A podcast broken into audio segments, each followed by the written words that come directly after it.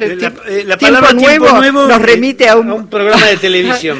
pero vienen, vienen. Libertango es muy lindo, pero. bueno, los saludamos, le damos la bienvenida a Norberto Di Próspero, Eduardo Anquita, Luisa Balvaya y equipo, le damos la bienvenida. ¿Cómo estás? ¿Qué tal, Luisa? ¿Qué tal, Eduardo? Buenas tardes. Bien, bien, muy bien. Bueno, estuvieron ayer reunidos con Cristina Fernández de Kirchner. Eh, esto mientras este, se desarrollaba la sesión, de la cual salieron una cantidad de leyes muy importantes, todas ellas, Norberto. Sí, sí, estuvimos con la, presidenta del Senado, ahora vicepresidenta de la Nación. Tuvimos una, una muy buena charla de casi 40 minutos con el compañero Pablo Boyano, Omar Praini y el compañero Manrique de Mata, donde se han analizado distintos temas, el tema de la coyuntura política actual, el tema económico, el tema de las elecciones. Eh, y sí, ayer se aprobó el temario de la sesión de ayer era el acuerdo, el acuerdo de los jueces, que terminó empatado, terminó desempatando la presidenta previsional. Eh, después se trató la ley que creo que no es la ley de denominación de ganancias, sino la cuarta categoría de la ganancia, que prácticamente abarca a la totalidad de los trabajadores, que eran 80.000 trabajadores, eh, gerentes y, y jubilaciones de privilegios solamente pagando ganancias. Después se trató la ley de modificar, de, se modificó la ley de jubilaciones, de jubilaciones, la ley de alquileres, estoy muy cansado, porque una semana muy movidita. la ley de alquileres, que vino de diputado y pasó de nuevo diputado a modificarse en Senado, con, con, con varias modificaciones que benefician al, al, inquilino también, porque la que se había aprobado en diputado, que era un proyecto de Juntos por el Cambio, prácticamente era imposible alquilar, y por último, la ley de la universidad, de donde se crean siete nuevas universidades. Bueno, fue fue una tarde, pero digo, esto esto lo vimos todos, está publicado lo que se trató, lo que vuelve a la Cámara de Diputados este, en revisión, porque tuvo modificaciones como la ley de alquileres, Norberto, pero lo, lo interesante es, digo, lo que se conversó allí, porque cuando digo lo que se conversó allí con la vicepresidenta y un grupo de este, hombres del movimiento de los trabajadores, es, hay digamos, ¿hay esperanzas de dar vuelta a esta elección que parece tan complicada? Y cuando digo dar vuelta, este, ¿qué genera Sergio Massa? ¿Qué, qué les está generando Sergio Massa? Mira, yo hace un rato acabo de venir de, del acto que hizo la CGT en la Plaza de los Congresos, donde habló eh, Sergio Massa, donde realmente dio un discurso, él está hablando de muy optimista, está hablando de, un gobierno de unidad nacional.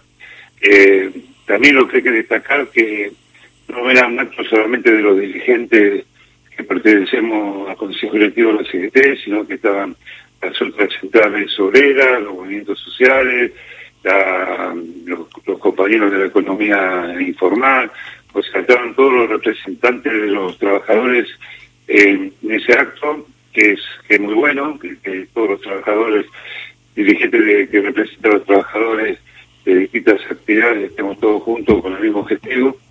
Y creo que Sergio Massa nos genera un tiempo nuevo. Yo me acuerdo de Neusta, el tiempo nuevo. porque, porque yo trabajé... Después te ponemos a Piazzolla, no, no te das problema. yo, yo entré a trabajar en la biblioteca en el año 84 eh, el año que viene cumplo 40 años en plano legislativo, entré a los 18, eh, así que pasé toda la democracia ahí, me acuerdo que Neusta a la biblioteca la defenestraba hasta que logró hacer la Biblioteca Nacional, porque quería hacer una Biblioteca Nacional que lamentablemente...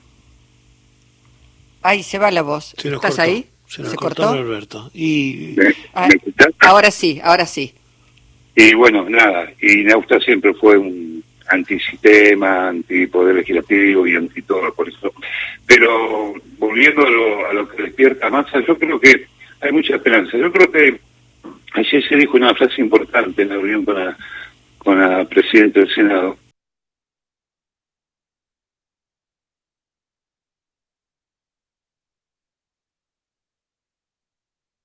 Y yo creo que eh, el que más sólido está, el que más convencido está,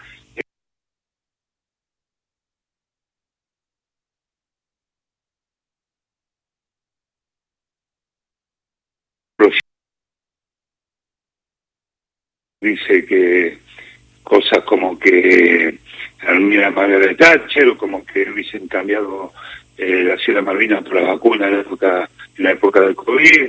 O sea, creo que Massa no tengo ninguna duda y, en, creo que Massa es un hombre con mucha experiencia de gestión y creo que no va a entrar en un tipo de, de chicana o discusión si no va a defender el, proyecto, va a explicar por qué no se pudo hacer hasta ahora lo que lo que quiere hacer a partir del 10 de diciembre, porque eso también es un tema. De la gente te dice, bueno, lo hace ahora porque no lo hicieron antes, y hay toda una explicación de por qué, una explicación social, política, económica. Eh, pero creo que algunos de los otros candidatos, o el candidato que salió primero en la PASO, creo que el estado emocional que tiene lo puede llevar a decir ese bruto como lo dijo en la PASO, y que ahora lo modificó, evidentemente lo agarraron asesores y modificó eh, abruptamente el discurso que tenía en la paso al, a cualquier hora. Mm. Pero lo que piensa este candidato es lo que decía. Norberto. No, no, lo que dice ahora. Norberto, quiero aprovechar el, conocimiento que, que, tenés vos y que tienen en general los trabajadores del Congreso de la Nación respecto de lo que es la vida política al interior de las dos cámaras.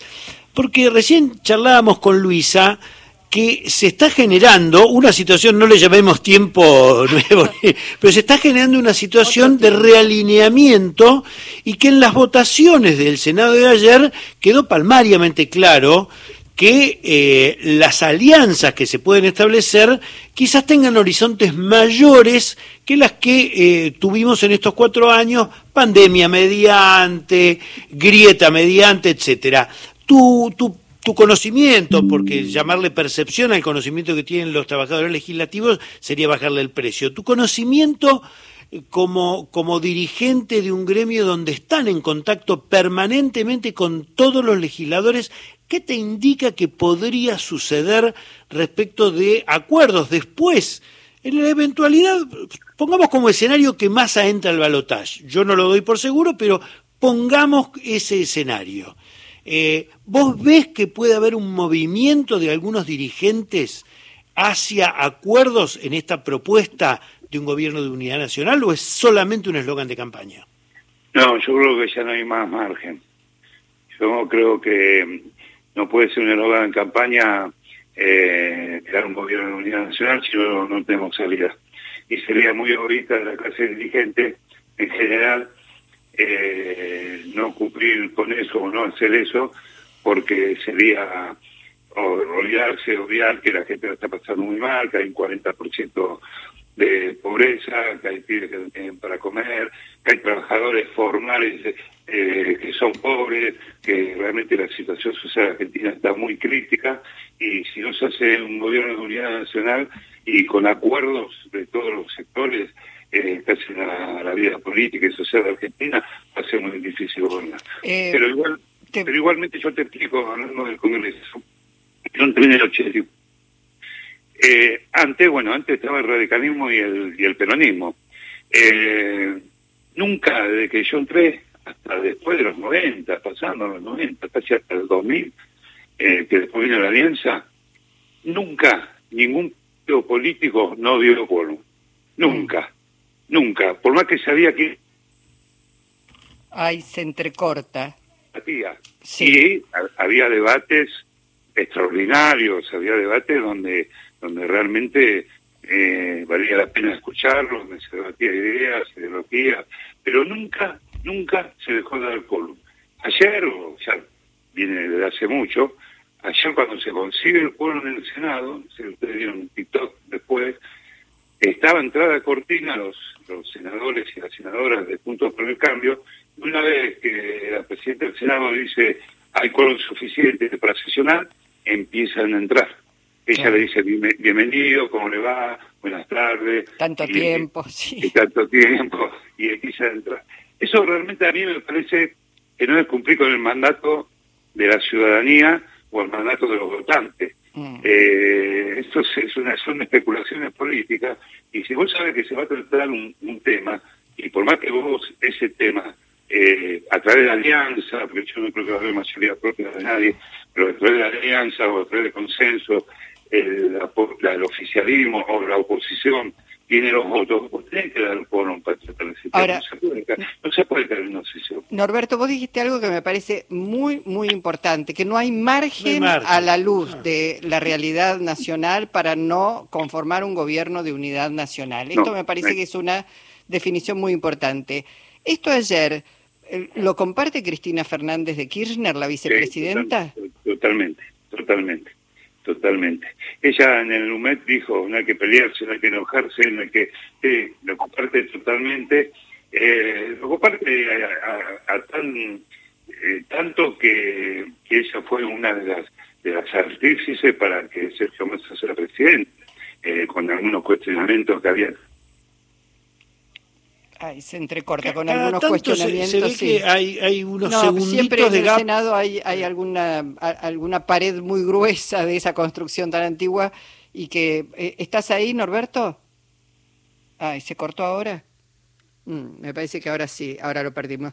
Bueno, eh, e, es importante que existan, además al interior de la Fuerza de Unión por la Patria, ese consenso de todos los actores de que no hay más margen para no hacer un gobierno de unidad nacional, porque son tan graves los temas que hay que resolver como el endeudamiento con el Fondo Monetario Internacional, el 40% de pobreza, una inflación difícil de dominar, que esto si no tenés consensos y acuerdos, bueno, no lo podés...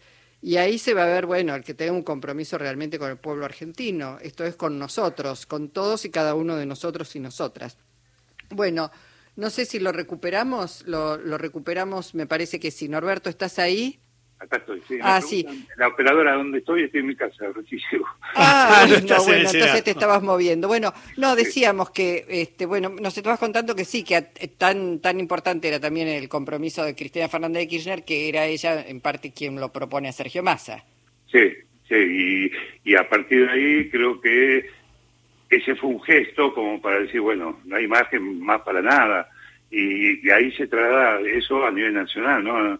Con los otros partidos políticos y con, con todo lo que tienen eh, referencia a nivel social y a nivel político para ese gobierno nacional. No hay margen y, y sería inmoral de parte de los dirigentes eh, tener egoísmos eh, o tener no no no poder formar un gobierno de unidad nacional por colegos o porque no me gusta o por Norberto, te interrumpo porque te hago una pregunta bien directa, vos que seguramente conoces a la mayoría de los legisladores.